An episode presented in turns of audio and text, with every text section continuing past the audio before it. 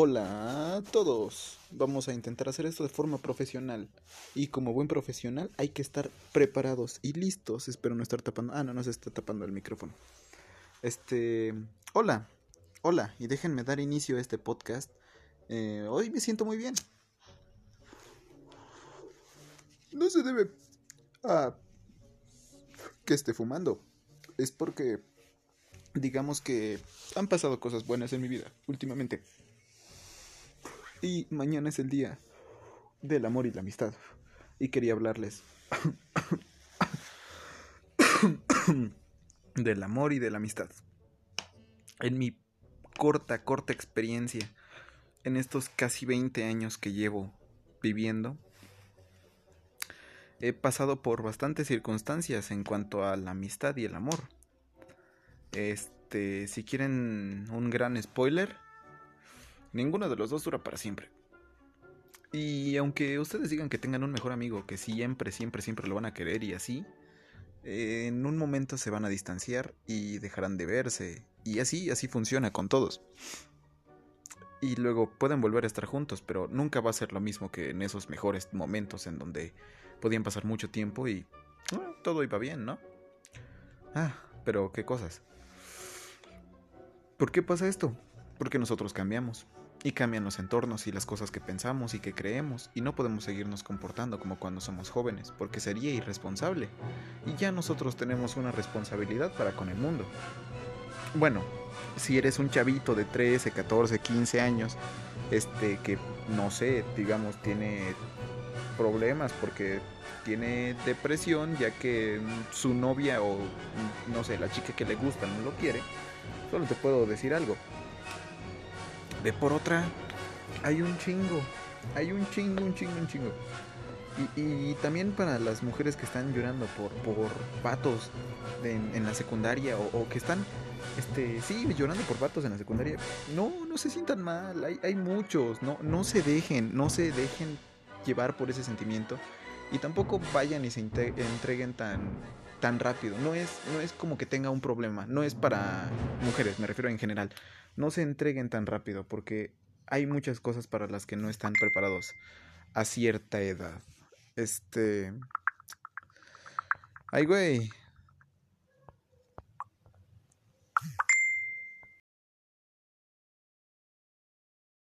Ok, sé que me exalté un poco. Em, digamos que hay un, una buena razón por la que decidí hacer ese corte, me acordé de una cosa. Estamos en pandemia, entonces las relaciones sociales, ¿cómo quedan ahora? Wow, este, para los que estén experimentando sus primeros años de secundaria, sus primeros años de CCH, este, bueno, no CCH, sus primeros años de preparatoria eh, o sus primeros años de universidad, déjenme decirles algo. Eh, no se están perdiendo de la gran cosa y créanme, la verdad es mucho mejor que estén este, en cuanto académicamente, es mucho mejor que estén en casa. Pero lo que viene siendo este socialmente es muy muy necesario ir a ir a la escuela. Es necesario tener un desarrollo óptimo para lograr este pues sí concretar relaciones sanas con las personas, es decir, eh, me acuerdo que al principio de la secundaria o del CCH este. Yo, pues. Estaba muy ilusionado con el amor, ¿no? O sea, eh, tenía esa idea de que iba a encontrar novia y de que iba a estar enamorado y que iba a ser perfecto. Y ya sabes, como todo pendejo niño de secundaria o, o CCH. Este, pues uno va esperando. ¿Cómo decirlo? Estás en la edad de la hormona. Estás cuando más susceptible eres y también cuando más te dejas llevar por tus emociones y tus sentimientos. Así que lo que les recomiendo hacer es intentar relacionarse de forma sana. Intenten identificar qué les gusta y qué no les gusta. Así ustedes van a poder ayudarles a su pareja a entender el tipo de trato que les gusta. Y su pareja, ay va a poder entender cómo tratarlos a ustedes y cómo tratar a futuras parejas. Y ya sé, ustedes están diciendo, ¿por qué a futuras parejas? Porque no van a estar contigo para siempre, nunca. Ni tus amigos, ni tus parejas, por desgracia. Este, idealizar eso es muy tonto. Y de eso quería contarles también. La idealización romántica. Déjenme responder un mensaje tantito. Este.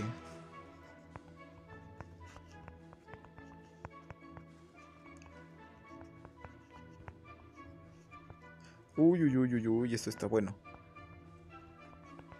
Disculpen, es que yo también tengo una vida privada.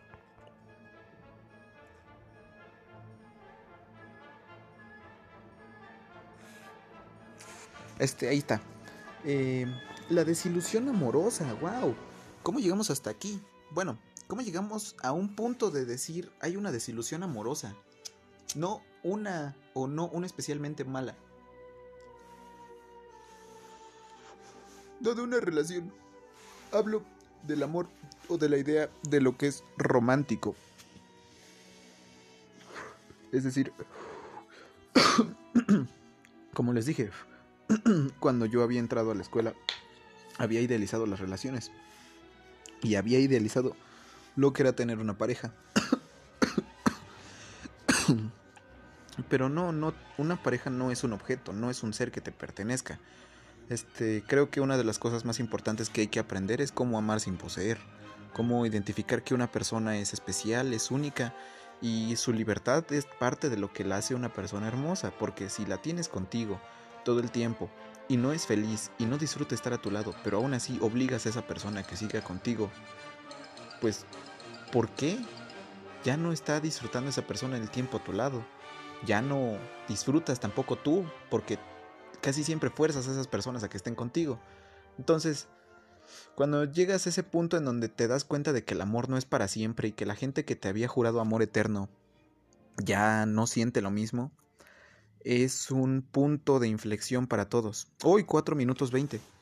Eh, es un punto de inflexión para todos porque dices, ok, yo ya no voy a amar nunca más.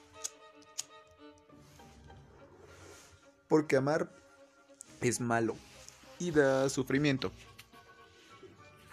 Nos da dolor y muchas otras cosas malas pero después pasa el tiempo. Eso suele pasar después de una relación muy importante. Es decir, la desilusión amorosa la tuve... ¿Qué serán? La última relación que tuve, seria, seria, fue hace como tres años, más o menos. Y esa fue la desilusión amorosa que fue para mí. Eh, ya yo estaba grande, o sea, yo ya era consciente de muchas cosas, ignorante de muchas otras. Pero al fin y al cabo me di cuenta de que sí, efectivamente, todos se van y las personas que te dicen no me voy a ir, se van a ir, solo no se van a ir en ese momento y no las va no se van a ir de golpe. Obviamente va a haber un proceso de alejamiento que será más natural, pero inevitablemente sucede. Ya no estás todo el tiempo pensando en la otra persona, porque entiendes que esa persona tiene sus cosas que hacer y ya no la tosigas todo el tiempo. Eh, y hay muchas demás cosas que vienen con la desilusión amorosa. Viene el comienzo de las relaciones maduras. Algo, algo Ah, algo que quiero aclarar, la desilusión amorosa no es decir eh, esta madre de, ah, miren, este, yo ya no creo en el amor, o sea, voy a estar contigo, nos vamos a besar, nos vamos a abrazar y decir que nos queremos mucho, pero no voy a decir que te amo porque, bueno, no voy a estar obligado a quererte sentimentalmente. Este, ¿Qué pasa cuando nos encontramos a personas así que no, que no se sienten obligadas a, querernos o a correspondernos sentimentalmente, pero aún así necesitan tu, tu aprecio, sí? O sea,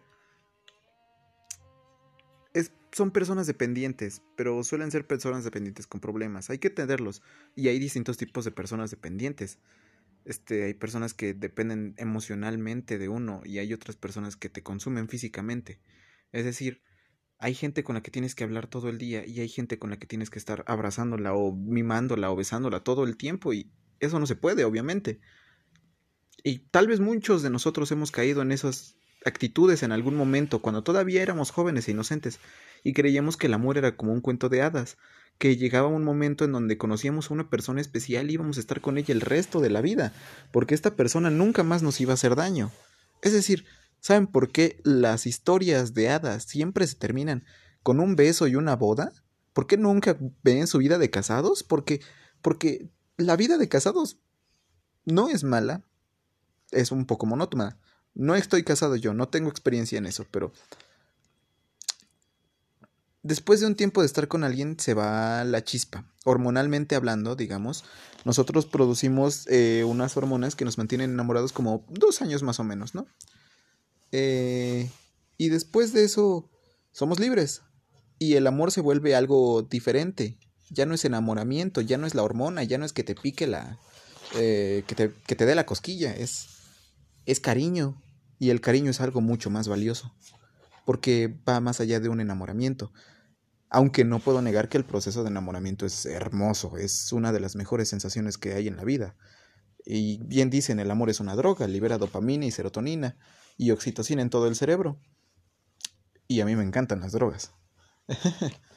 bueno. Ay, qué, qué bonito. Este, pensando en que hoy es día del amor, bueno, mañana va a ser día del amor y la amistad. Este, Uy, mañana es el Día del Amor y la Amistad. Sí, cierto. ¿Y eso qué significa? Pues... Podría decirles que es consumismo, podría decirles acerca de que nos controla para vender todo tipo de peluches, juguetes y ya saben, globos y ese tipo de cosas afelpadas, chocolates y flores. No sé, a mí nunca me han dado flores, pero me gustaría.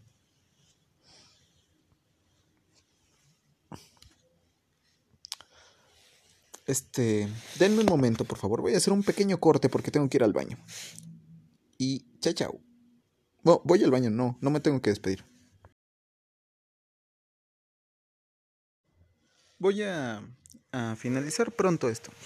Este, ya hablé acerca de la desilusión romántica, pero enamorarse, eso, eso es otra cosa. Cuando te enamoras, sientes muchas cosas, es decir, cuando estaba en la secundaria, recuerdo que me esforzaba muchísimo por salir con, con alguien y que yo de verdad me esforzaba demasiado, al punto en donde me sentía mal, porque nunca llegué a usar presión social para que anduvieran conmigo. De hecho, una vez usaron presión social para que anduvieran conmigo y la que usó presión social para que anduviera con ella luego me engañó. Pero bueno, esa, esa es otra historia. Este cuando me enamoraba en la secundaria, me enamoraba en serio, ya saben. Te gusta una persona, te le acercas, la conoces, le hablas más y más. Después empiezas a sentir cosquillitas y luego le dices que... Eh, no cosquillitas malas, me refiero a que sientes nervios y le dices que te gusta. Y sabes que te gusta porque no puedes decirle que te gusta y te cuesta mucho. Eso pasaba en la secundaria. Yo ahora este, crecí y ahora no me causa tanto conflicto. Es decir, puedo decirle a una persona cuando me gusta y decirle que me gusta. Porque en la secundaria muchas veces me sentí mal por no haber dicho lo que sentía. Así que, bueno, ya, ya estoy aquí, ¿no? Ya estoy aquí.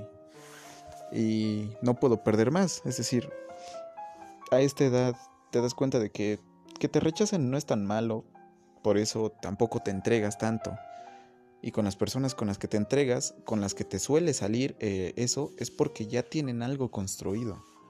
No es como que tengas una amiga y de la nada te le declares un día con un montón de rosas y un pastel, o flores, este, o muchos colores, no sé. Azúcar, flores y muchos colores, no sé, la niñita perfecta es muy exigente. De cualquier forma,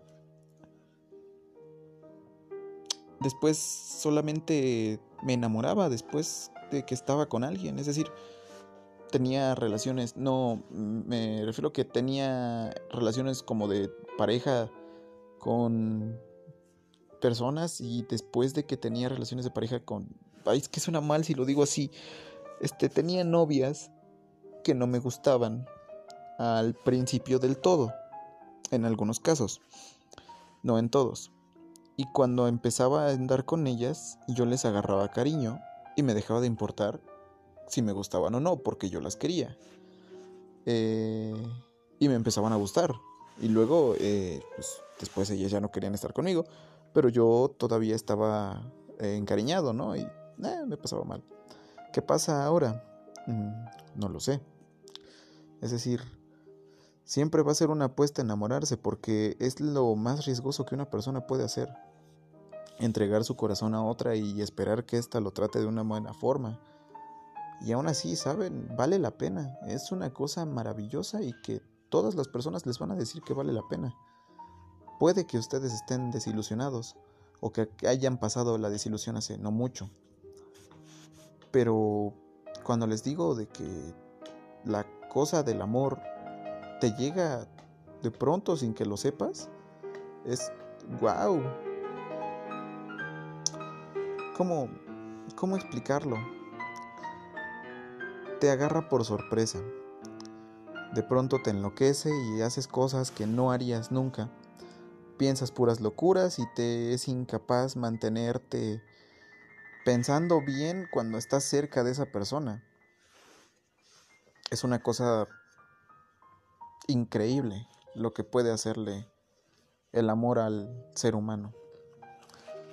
Pero no hay que confundir el amor con una relación mala. Es decir, una persona te puede querer mucho y puede hacerte mucho daño.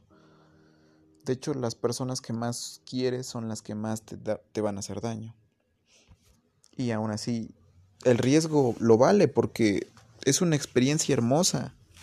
¿Saben? Es algo algo que nos recuerda que somos humanos.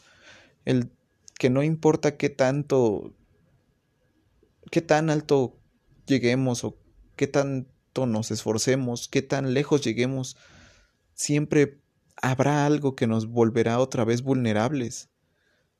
Y eso es hermoso nos vuelve humanos otra vez. Y no lo que nos hemos convertido ahora. Pero bueno, eso será para otro día. ¿Cuándo? No sé. Solo que sé que esta vez me tomé un poco más de tiempo. Quería hacer algo especial y esta vez quería dedicarle un poco de tiempo a algo en lo que pues me pongo a divagar a veces, ¿no? Más últimamente que que bueno, ¿Qué importa, no?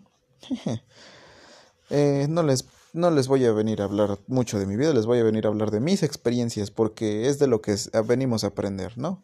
De las experiencias. Y si yo les puedo compartir las mías, qué mejor. Y si ustedes me quieren escuchar, qué mejor. Así que muchas gracias por acompañarme un día más. Eh, espero que lo hayan disfrutado y espero que no lo hayan puesto de fondo mientras estén cochando el 14 de febrero y si lo están haciendo, pues eh, déjame decir, eh, dale, dale, este, ¿cómo no? Dale, dale al tino, no.